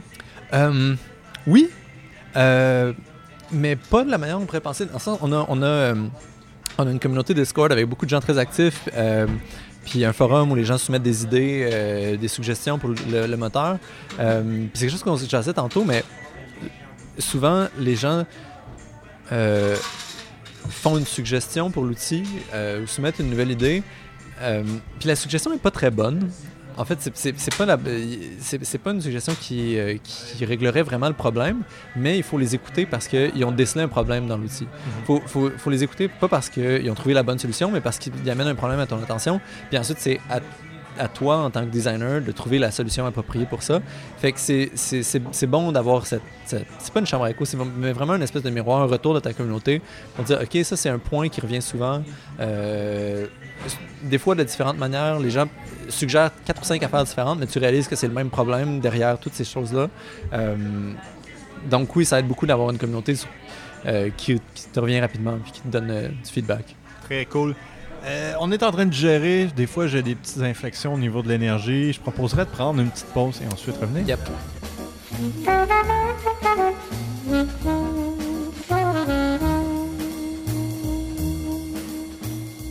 Nous te voilà de retour au restaurant avec Laszlo. Est-ce que ça va toujours bien? Yes, ça va très très bien. T'es en train de gérer ta bière, tout se passe bien? Oui, je- oui. Qu'il y a de conviction. Pour te faire un choix de bière, tu as opté pour une blonde. Est-ce qu'il y a un raisonnement, est-ce qu'il y a une démarche derrière ça? Euh, euh, non. Pas vraiment. Non. OK, on va passer à d'autres questions. bon, donc, on l'a sous-entendu pendant le reste de l'entrevue. Tu travailles actuellement sur d'autres projets. Donc, actuellement, il y a un développeur qui s'appelle Les Éthérimes qui travaille sur les éphémères, qui est un jeu, ou peut-être tu vas me contredire, mais justement, les éphémères, racontons l'histoire de ce, ce projet-là. Qu'est-ce qui se passe? Donc ouais, je vais peut-être te contredire un peu sur le fait que ce soit un jeu. Dans le fond, les éphémères, ça partit un peu avant que je commence à étudier euh, à la mineure euh, à l'UDM. Comme je te disais, je suis dans une période où je me questionnais beaucoup par rapport à qu'est-ce que c'est un jeu, euh, qu'est-ce qu'on fait comme genre d'expérience interactive, comment est-ce- qu'est-ce que ça nous permet d'exprimer ce médium-là. Puis c'est un projet qui est, qui est beaucoup né de ces questionnements-là. Puis que plutôt, je te dirais que de me concentrer puis de, de- de faire des études là-dedans puis étudier vraiment la ludologie, j'ai préféré y aller par la pratique. Et me dire, bon, ok, si c'est ça qui m'intéresse, quel genre d'expérience que je peux créer? Euh, puis donc, Les Éphémères est un projet qui est parti de ça. Euh, c'est un. Disons pas un jeu. J'ai utilisé le terme par le passé non-jeu, mais c'est pas quelque chose qui s'utilise beaucoup au Québec. Euh, Not Game en anglais, ça a été un, vague mouvement pendant un certain temps, mais plus même beaucoup aujourd'hui. Fait qu'on peut aller avec expérience narrative, expérience interactive, I guess. Euh, les éphémères, c'est une expérience euh, narrative qui se déroule à Montréal. Donc, on, est, on incarne un personnage qui est en relation proche avec une jeune femme. Puis, on sait pour une raison ou une autre que c'est le dernier été qu'on va passer avec cette jeune femme-là. Et l'expérience de jeu va donc être un peu comment est-ce qu'on décide de vivre ce dernier été-là ensemble, qu'est-ce qu'on décide de, prioriser, quels souvenirs vont rester de cet été-là? Euh, puis pour jouer un peu sur la forme du jeu vidéo, puis sur qu'est-ce que l'interactivité nous offre comme médium, euh, toute l'action se déroule dans une espèce d'espace entièrement blanc euh, qui agit un peu comme un canevas. Plus on interagit avec le monde, plus il y a des formes, il y a des couleurs qui se dessinent. Puis c'est un peu un jeu sur qu'est-ce qui apparaît, qu'est-ce qui se taille dans le blanc, euh, et un peu un jeu sur la mémoire. Euh, donc, qu'est-ce qui va rester de cet été-là, euh, comment est-ce qu'on perçoit les choses, pourquoi est-ce qu'il y a un moment qui reste avec nous plus qu'un autre, est-ce que c'est entièrement aléatoire, est-ce qu'on a un contrôle par rapport à ça, donc c'est beaucoup des questionnements par rapport au temps, par rapport à la mémoire. Le, titre vient un peu donc, de, cette, de cette préoccupation envers, envers le temps, mais euh, aussi tout simplement de, l'été montréalais, qu'on sait qu'on est dans un pays où euh, l'été dure deux mois puis l'hiver c'est tout le reste, euh, ou à peu près. donc c'est de, de c'est ça, d'explorer ces questionnements-là par la forme interactive, par le médium du jeu vidéo. Puis c'est ça qui m'intéresse dans ce projet-là. Question un peu bizarre peut-être de même, mais pourquoi y aller avec ce contexte-là? Pourquoi y aller avec le contexte de Montréal? Pourquoi y aller avec le canevas qu'on remplit? ben, je trouve qu'il y a quelque chose avec le jeu vidéo qu'on ne fait pas, c'est d'ancrer euh, les expériences qu'on fait dans le réel. Euh, on a toujours des mondes de fantasy, on a toujours des mondes dans un. En fait, euh, tous les jeux sont en anglais, ce qui est fascinant quand on pense qu'il n'y a, pas, a pas de jeux qui sont localisés, il n'y a pas de jeux qui réfèrent à la culture d'un pays, au contexte de création du jeu en soi. Puis pour moi, Montréal, c'est une ville que j'habite depuis que je suis né. c'est une ville qui, qui, qui m'est extrêmement cher, puis qu'il y a énormément de moments que j'apprécie et de, qui, de richesse. Puis je vais essayer de traduire ça, de le partager à d'autres à travers le jeu vidéo, tout comme je vais partager la beauté de la langue euh, française, mais québécoise. Euh, donc, c'est pour ça que, par exemple, les éphémères, le, le, voice acting va être uniquement en français. Euh, il va y avoir des sous-titres en anglais, évidemment, pour que tout le monde puisse comprendre, mais c'est un peu dans cet esprit de, oui, si on peut avoir des films internationaux qui reflètent la culture de leur création, mais pourquoi est-ce qu'on peut pas faire la même chose dans le jeu vidéo? pour moi, c'était important. Puis c'est vraiment un sentiment aussi, tu sais, sans, aller chercher trop loin dans la dans, la complexité puis dans la métaphore, je pense que c'est un sentiment que tous les, les Québécois ressentent à quel point notre, notre été est court, puis à quel point on doit le savourer. puis il y a une longue, il y a une longue, longue période difficile et un peu déprimante entre chaque été. Je pense que ça change vraiment notre rapport au monde, au temps, aux gens autour de nous pendant cette petite période-là qui est comme une période d'exception. Puis ça vient du caractère exceptionnel de Montréal puis du Québec, de notre climat. Puis c'est pas quelque chose qui, serait la même, qui, une petite expérience qui serait la même en général n'importe où dans le monde, dans, dans, un pays plus dans le sud où, euh, bon, par exemple, il serait toujours l'été. Mm Fait que c'est ça. Euh, pour, le, pour la question de pourquoi le canevas, pourquoi le blanc, euh, c'est je pense que c'est. C'est une bonne question. Il y a une expérimentation visuelle. C'est sûr que, tu sais, comme je te dis, moi, euh, dans le passé, j'ai travaillé en, design graphique, mais il y a quelque chose qui vient me chercher comme purement visuellement dans cet environnement-là. Le jeu avec l'angle, ça, me plaît de jouer avec ça. C'est comme une espèce de, de, facteur super intéressant. Mais il y a une espèce de simplicité aussi. C'est. Euh, qu'est-ce qui est blanc puis qu'est-ce qui ne l'est pas, qu'est-ce qu'on révèle, qu'est-ce qu'on choisit de révéler, qu'est-ce qu'on choisit de révéler, euh, qui nous permet de, d'aller exprimer des choses sans les dire explicitement, d'aller jouer un peu sur la métaphore, d'aller euh, créer un espace qui reflète euh, un message sans avoir à l'expliciter, puis sans, que ce soit, mettons, le, environmental storytelling dont on parle si souvent, sans que ce soit une affiche ou un un objet qui traîne, qui t'apprend, mais juste le monde en soi, la mécanique du jeu en soi t'exprime des choses sur le jeu. Puis ça, je pense que c'est quelque chose qui m'intéresse beaucoup. Quelqu'un qui aurait des vues un peu simplistes du jeu vidéo serait tenté, en voyant la bande-annonce, de dire Ah, c'est un autre walking simulator. Euh, Qu'est-ce que tu répondrais à ça? Ben, honnêtement, mon, mon opinion sur le thème Walking Simulator est vraiment ambivalente. Euh, je pense qu'il y a une réappropriation des créateurs de jeux expérimentaux euh, de ce terme-là, un peu de manière subversive, de dire bon, ben, vous, vous décidez de nous moquer avec ce terme-là, on va, on va le réapproprier. Mais tu sais, c'est un peu à l'image de. Le, le terme, le terme impressionnisme était une moquerie à la base, tu sais, euh, parce que Monet avait décidé d'appeler une toile impression, puis euh, si- finalement c'est devenu un grand mouvement. Fait que, bon, sans dire que le Walking Simulator euh, a, a- a- a la pr- le, le prestige puis la portée de l'impressionnisme, allons pas là quand même. Mais il y, a- il y a une valeur à se réapproprier quelque chose. Cela dit, je pense qu'il y a comme. Si effectivement la seule chose que tu, me- que tu vois dans ce jeu-là, c'est que tu peux marcher, c'est pas faux. tu peux marcher. Euh, mais de là à sa- savoir est-ce que je simule la marche, non, pas vraiment. C'est une vision un peu simpliste, c'est de, de, euh, de, de résumer ça à la- ta mécanique de déplacement. Euh, c'est ça. Mais en même temps, c'est- logique. tu sais, Quand on y pense, on, on décrit des jeux de tir comme des first-person shooters, mais euh, il n'y a pas d'autres libellés. On parle d'une des mécaniques d'interaction principale. Tu sais, à la rigueur, euh, dans les éphémères, j'ai l'impression que la mécanique d'interaction principale, c'est pas la marche, mais c'est la peinture, c'est la photographie, parce que le joueur peut euh, soit faire apparaître de l'angle, soit prendre des photos de l'environnement autour de lui. Fait que, mais est-ce qu'on va parler d'un painting simulator? Peut-être, s'il le faut. on pourrait prétendre que ton jeu est plus proche d'un Mario Paint que d'un Walking Simulator. On peut faire ça. Oui, absolument. on peut poser d'autres questions aussi. Ouais. Euh, Qu'est-ce qui m'intéresse aussi, c'est que bon, euh, je l'ai aussi contextualisé dans l'introduction, on travaille au même endroit. Je te vois travailler sur Bolt à longueur de semaine. Yes. Donc, parle-moi du contexte de création de ce jeu-là, comment ça fonctionne, comment tu mets des heures là-dedans, travailles-tu avec d'autres personnes? Fait que, euh, dans le fond, le projet d'éphémère a commencé. euh, on a commencé à travailler sur un démo à Gameplay Space d'ailleurs, mais il y a deux ans. Euh, je sais pas si tu travaillais là, toi, il y a deux ans. Non, je n'étais pas dans le coup dans Ok. ce temps-là. Je travaillais à ce moment-là avec euh, Jasmine, qui est euh, mon, mon éternel partner in crime, qui est euh, l'animatrice et l'artiste 3D pour le jeu. Donc, on travaillait sur un démo à cette époque-là qu'on a mis sur Greenlight et qu'on a, a approché des investisseurs avec ce démo-là. Puis, comme je disais, il y a une période où on attendait des réponses pour un round de financement. Puis, j'étais un peu dans le néant en attendant des réponses. J'ai commencé à travailler sur Bolt. Finalement, notre financement n'a pas fonctionné pour le jeu, mais Bolt a extrêmement bien fonctionné. Fait que ma vie s'est comme un peu réorientée par défaut là-dessus. Mhm. Puis en parallèle, le, projet continue d'évoluer dans nos temps libres, mais c'est sûr que vu que c'est pas ça notre job à temps plein, ben Jazz aussi a une job à temps plein à Rodeo, qui est une boîte d'effets spéciaux. Euh, moi, ma job à temps plein, c'est Bolt. Puis je te dirais que plus récemment, dans les derniers mois, on commence à remettre le projet sur les rails pour euh, avoir une. euh, pour pour s'y remettre à temps plein.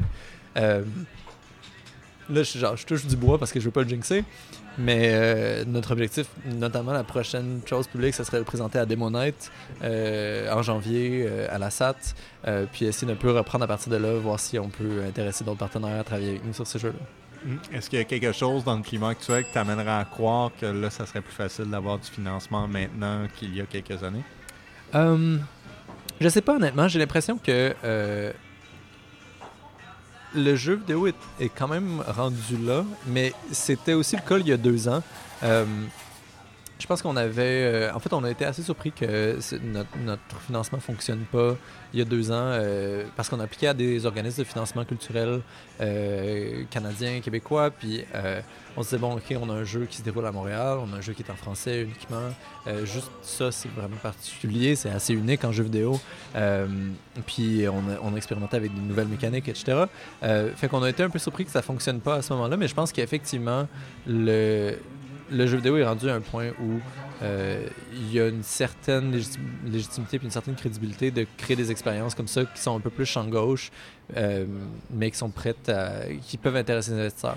En même temps, c'est sûr que le moindrement qu'on fait une expérience comme ça, euh, c'est pour des investisseurs qui sont là pour la mise en marché, pour la, la, la, commercialisation du produit, euh, qui ne voient pas un produit à valeur de divertissement immédiate ou qui ne fonctionne pas sur un modèle qu'ils ont déjà vu, c'est pas un genre qui est établi, mm-hmm. c'est pas une formule qui a déjà marché par le passé au niveau euh, économique, ben, c'est plus risqué pour eux. Puis donc, les gens qui sont dans la, dans la game du financement du jeu vidéo, pour l'enrichissement, ben, sont moins intéressés par ce genre de produits. Fait que c'est là que je pense que euh, les joueurs culturels, les joueurs gouvernementaux, les institutions jouent pour beaucoup parce que c'est un peu le, rôle de la société de financer des, des projets culturels comme ça. Mm-hmm. Et comme on l'avait mentionné, euh, je suis quand même d'avis que ce type d'expérience-là devrait en avoir plus. Ça aurait un certain avenir parce que, bon, on pourrait adresser des thèmes euh, plus riches, à mon avis. On pourrait rendre aussi les expériences plus accessibles si on regarde ça vraiment d'un angle designer. À ton avis, qu'est-ce qu'il faudrait pour que ce genre-là s'élève ou qu'il y ait de l'argent qui soit injecté dedans? Honnêtement, la, chose que je pense réellement, c'est qu'il faut plus d'exemples. Il faut mhm. plus de ces jeux-là. C'est tout. Euh, je pense que il y a une limite à la discussion qu'il peut y avoir entourant ces jeux-là ou à la, la, discussion qui entoure toute la légitimité du jeu vidéo comme forme d'art. Euh, à un moment donné, il faut convaincre les gens par l'exemple. Mhm. Puis euh, il va falloir créer des expériences qui sont incroyablement accessibles, euh, qui, sont, qui sont touchantes, qui viennent confronter les gens euh, sans que euh, la personne ait à se dire et à réfléchir est-ce que oui, ça a une valeur, ça, mais tout simplement qu'il soit, qu'il soit touché, qu'il soit, soit rejoint par mm. ça. Puis je pense qu'il faut juste en faire davantage. C'est vraiment pour ça que j'ai décidé que pour moi, c'était je veux en faire et non pas en étudier. c'est parce que je pense qu'on est rendu là. Oui, d'une certaine manière, je suis peut-être curieux d'en parler de ce, problème-là avec toi. Je trouve ça quand même effarant qu'en 2018, on n'ait pas encore atteint ce moment-là. on a eu des gonomes de, son, euh, de ce mhm. monde qui ont été intéressants. Puis, pour prendre le terme des mots dit Walking Simulator, il y en a eu quand même qui ont été reconnus d'une perspective critique. Et je comprends pas, est-ce que c'est un problème de distribution? Est-ce que c'est un problème de plateforme? Parce que c'est des jeux PC. Et bon, encore une fois, ma mère, ben elle a une tablette, un téléphone, donc... Il y a des choses qui sont très difficiles, en fait, parce que euh, je pense que les meilleurs exemples au niveau de l'accessibilité qui réussissent, ce ne serait pas les Gone Home. Euh, parce que, OK, si on parle des Gone Home, euh, What Remains of Edith Finch, euh, même Journey, on parle de jeux qui, en fonction de la plateforme, vont s'adresser à des, à des joueurs. Donc, Là, le problème, c'est que tu as des joueurs qui sont pas habitués à ce genre d'expérience-là au niveau du contenu, mais qui sont très à l'aise avec les contrôles, qui peuvent le naviguer, qui sont, mhm. c'est physiquement accessible pour eux, mais ça les, c'est vraiment pas le genre d'expérience auquel ils s'attendent. Fait qu'il y a comme un, clash puis une dissociation là. Alors que de l'autre côté, euh, si tu veux aller rejoindre des joueurs qui sont pas des personnes qui sont pas des joueurs de jeux vidéo habituellement, mais là, il va falloir que tu passes par des plateformes comme euh, l'iPad, comme, comme euh, le, mobile. Puis à partir de ce moment-là, oui, ça va devenir accessible, mais tu as moins de liberté pour explorer euh, autant les mondes que tu voudrais créer. Puis je pense que les gens qui réussissent à faire ça, je pense à Ken Wong avec, euh, avec euh, mon Dieu, j'espère que je ne me trompe pas sur son nom, mais Florence puis Monument Valley. tu sais, Florence est, un, est, une courte expérience absolument magnifique qui est accessible à tout le monde, qui est disponible sur iPhone, on dirait que je le vends son jeu en ce moment, mais, mais c'est pour, pour, donner l'exemple. Mais honnêtement, il vaut la peine aussi. Il vaut la peine, mais c'est quelque chose qui. OK, là, on peut s'adresser à des, à des non-joueurs à la base, euh, puis c'est facile de les rejoindre parce qu'on est sur une plateforme qu'ils connaissent, qu'ils savent naviguer, c'est-à-dire le mobile. Euh, fait que je pense qu'on est toujours dans cette ambivalence-là où soit d'un côté, on va avoir des gens qui sont à l'aise avec la forme, mais pas à l'aise avec le contenu, puis de l'autre, on va avoir des gens qui vont euh, sont pas à l'aise avec la forme, mais qui vont être à l'aise avec le contenu. Fait c'est de naviguer un peu ces affaires-là, puis je pense que c'est euh, c'est difficile parce que oui, il y a une reconnaissance critique de l'industrie envers euh, des expériences comme celle-ci. Tu sais, je pense à What Remains of Edith Finch qui a gagné, c'est quoi, un BAFTA récemment. puis, mais ça, selon moi, c'est c'est pas l'essentiel, dans le sens que euh, c'est important, puis c'est tout à fait valable, mais on, on, parle entre personnes de l'industrie, on parle entre créateurs, entre développeurs, puis on ne va pas s'adresser au grand public. J'ai l'impression qu'on n'est pas arrivé au point tournant où il y a une masse critique de gens qui ont fait comme Ah oui, à qui je peux aller chercher des expériences euh, touchantes qui me font grandir dans le jeu vidéo ou dans les expériences interactives. Pas. Ce moment-là n'est pas arrivé parce qu'on n'a pas encore eu des expériences grand public avec cette, cet apport-là encore, j'ai l'impression. Mais c'est une question de temps. Ouais, il y a ça où.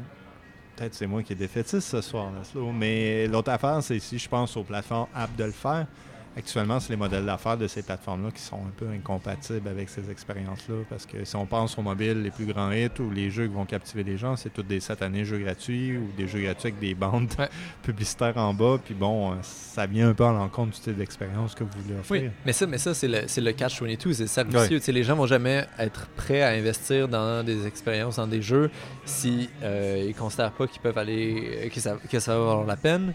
Euh, puis c'est dommage. Je pense qu'une autre chose, en fait, d'ailleurs, qui est un gros facteur dans le fait que ces expériences-là soient pas davantage valorisées, soient pas mises avant, pardon, c'est qu'on a euh, une adéquation en ce moment en jeu vidéo où la valeur d'un jeu est liée à la durée du jeu. Mhm. Puis une expérience interactive comme ça, riche, puis, puis, profonde, puis euh, intense, la plupart du temps, elle dure deux ou trois heures. Puis euh, on voit avec genre les, les, commentaires, les reviews sur des plateformes comme Steam, euh, tu présentes un jeu de 2 heures, 3 heures, euh, qui peut être extrêmement coûteux à réaliser parce que c'est très condensé. Chaque scène est complètement différente de la précédente. Euh, au niveau des coûts de production, c'est très élevé, mais ça dure peu longtemps, donc les gens sont pas prêts à payer plus que 10 Déjà, 15, des fois, c'est trop. Ils, se plaignent de s'être fait voler euh, pour une expérience de 3 heures, alors qu'essentiellement, un billet de cinéma aujourd'hui va leur coûter quelque chose de similaire. Mm-hmm. Euh, c'est quelque chose de culturel. Je pense qu'il faut comme, commencer à éroder l'association, la valeur d'un jeu, c'est combien de temps ça, me permet d'y jouer. Sais. Et encore une fois, j'ai l'impression qu'il va falloir avoir un gros hit pour comme faire ces brisures-là. on parlait de Journey, que bon. J'ai encore rencontré une personne qui s'est sentie euh, euh, fraudée par le fait que ça dure trois heures. Donc, euh, Mais Journey a quand même. Tu sais, Journey a brassé la cage dans ces années-là. Tu sais, Journey Gone Home, ça a fait une espèce de petite bulle de trois, peut-être quatre ans où Là, on a vu une explosion de ces jeux-là, puis je pense qu'on est, on est sur la pente descendante euh, de cette bulle-là. Euh, ce qui est fou, parce que c'est. En tout cas, euh, honnêtement, je m'explique mal que ça n'ait pas levé. Je pensais, qu'à partir de ce moment-là, on allait seulement en voir plus. Puis non, il semblerait qu'il y a comme un format qui a marché, puis qui là, il commence à être plus convenu. Fait que, je sais pas. plein de bonnes questions, pas beaucoup de réponses. On va voir ce que le futur nous réserve. Tu dis ça toutefois, mais bon, on se le rappellera en début d'année, euh, Valve va quand même acquérir Campo Santo. Est-ce que justement, en ayant comme un gros joueur avec de l'argent qui rentre de tout bas, de tout côté, ça, ça pourrait aider le genre dans ce cas? Ben, honnêtement, je sais pas vraiment quoi répondre à ça parce que ça a pris tout le monde par surprise que Valve fasse une acquisition de studio. Euh, je veux dire, c'est pas quelque chose de très commun. Ça crie pas jeu free-to-play non plus. Non, exactement. fait que, euh, honnêtement, j'ai tellement pas de réponse à ça. Je suis juste mystifié par ça. J'ai j'ai hâte de voir ce qui va en sortir. Puis, euh, sais, ma nature optimiste dirait tant mieux, ok, il y a une reconnaissance pour ce genre de jeu. Puis ma nature pessimiste dit, ouais, est-ce qu'on est en train de se faire absorber dans la machine alors qu'on avait une expérience qui était euh, vraiment loin justement des schèmes capitalistes de, de, vente de ces produits de divertissement-là. Fait que, je sais pas. À suivre. À suivre, oui. Hey, on va revenir à toi et tes préoccupations au lieu de parler de Valve et euh, bien sûr de notre ami Gabe et sa collection de couteaux. Euh, comment ton travail sur, euh, bon, justement, les éphémères euh, peut alimenter Bolt et Bolt peut alimenter les éphémères? Est-ce que ce dynamisme-là existe en toi? Oui, ben, je pense qu'il y a quelque chose qui est vrai dans, quand tu crées des outils. En tout cas, dans le contexte où moi j'ai commencé à en créer, comme je disais, c'est j'ai commencé par des par les utiliser moi-même, puis ensuite les exporter. Bolt, c'est passé un peu différemment, mais en même temps, Là, je sais que, par exemple, je pourrais travailler avec, euh, avec euh, Jazz, l'animatrice, euh, puis que je peux lui dire, par exemple, Ah, veux-tu implémenter la logique de telle scène, puis elle peut le faire avec un outil comme Bolt. J'ai un bon outil pour toi. Par, par elle-même, tu sais.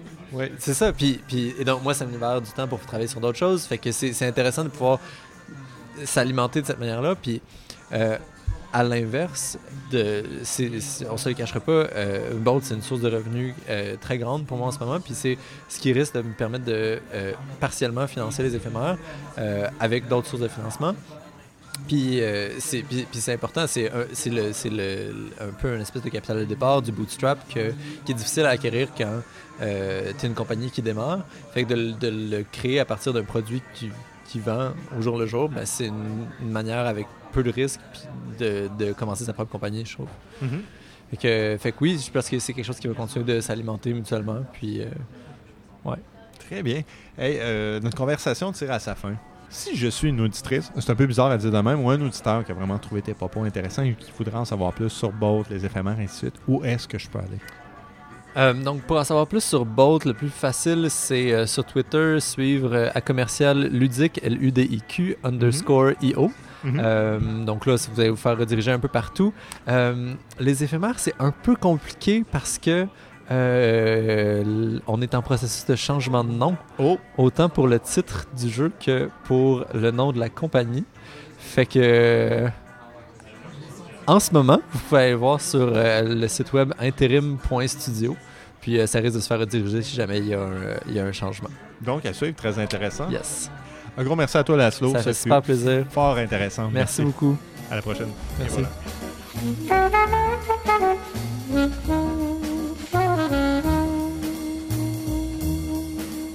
Donc oui, nous voilà de retour à mon appartement pour les obligations de fin d'épisode. Nous allons d'abord tout simplement commencer avec l'abonnement. Donc oui, si c'est votre premier contact avec Poutine 2 et que vous avez aimé ce que vous avez écouté, il est possible de s'abonner pour avoir accès aux futurs épisodes. Donc si vous êtes un utilisateur ou une utilisatrice de iTunes, les services Apple et de Spotify, c'est assez simple. Utilisez votre service de préférence, cherchez Poutine à 2 et ensuite cliquez sur le merveilleux bouton d'abonnement. Dans l'éventualité où est-ce que vous êtes à l'extérieur de ces deux écosystèmes-là, ça arrive, il n'y a pas de problème, nous vous acceptons. Il y a aussi une autre manière de s'abonner, c'est tout simplement d'aller au radiokawa.com, aller dans la section nos émissions, dans la section jeux vidéo et trouver Poutine à 2. Sur notre page d'émission, vous allez avoir accès à notre fil RSS et via ce fil RSS-là, vous pouvez vous abonner à notre émission, peu importe le client de balado-diffusion que vous utilisez. Poutine à 2 est bien évidemment présent sur les réseaux sociaux, donc encore une fois, cherchez Poutine à 2 sur Facebook et Twitter et vous allez nous trouver. Pour ceux qui sont amoureux d'identifiants, il faut tout simplement utiliser l'identifiant à commercial Poutine à 2, donc P-O-U-T-N-E-A-D-E-U-X, pour nous trouver. J'ai un peu peur des réseaux sociaux et j'aime la vieille approche. Donc, oui, évidemment, Poutine à 2 a aussi une adresse de courriel. Donc, Poutine à 2 à commercial radiokawa.com pour nous rejoindre. Avez-vous aimé cet épisode? Voudriez-vous nous donner un coup de main? Si oui, vous pouvez aller au Apple Podcast et nous laisser une note de 5 étoiles. Si vous pensez qu'il serait pertinent de laisser une note en bas de 5 étoiles, laissez-nous cette note-là, c'est grandement apprécié, et profitez-en de nous laisser des commentaires afin que l'on se dirige vers l'excellence. Donc, merci à ceux qui l'ont fait et merci à vous si vous considérez de le faire. Nous allons y aller avec les remerciements. Donc, encore une fois, merci à Laszlo Bonin. Sérieusement, ça a été une fantastique conversation. Nous avons parlé d'outils, mais nous avons été dans des territoires un peu plus étranges et j'en suis très reconnaissant. J'aimerais aussi remercier BenchPS, bien évidemment, pour l'identité sonore de cet épisode, ainsi que Julien Bro pour l'identité visuelle de tout ce qui est Poutine à 2. Comme il se doit, il va y avoir un autre épisode de Poutine à 2 qui s'en vient et cette fois-ci, l'épisode va être disponible, oui, le 26 décembre, jour du Boxing Day nord-américain. Donc, si vous êtes dans la mêlée, vous avez besoin de support, vous avez besoin de courage, vous pourrez écouter un tout nouvel épisode de Poutine à 2. Et pour ceux qui ne sont pas dans la mêlée, détendez-vous, c'est la période des fêtes. Sur ce, on se dit à la prochaine. Au revoir.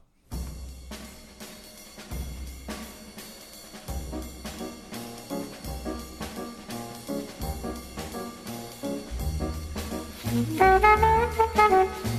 you.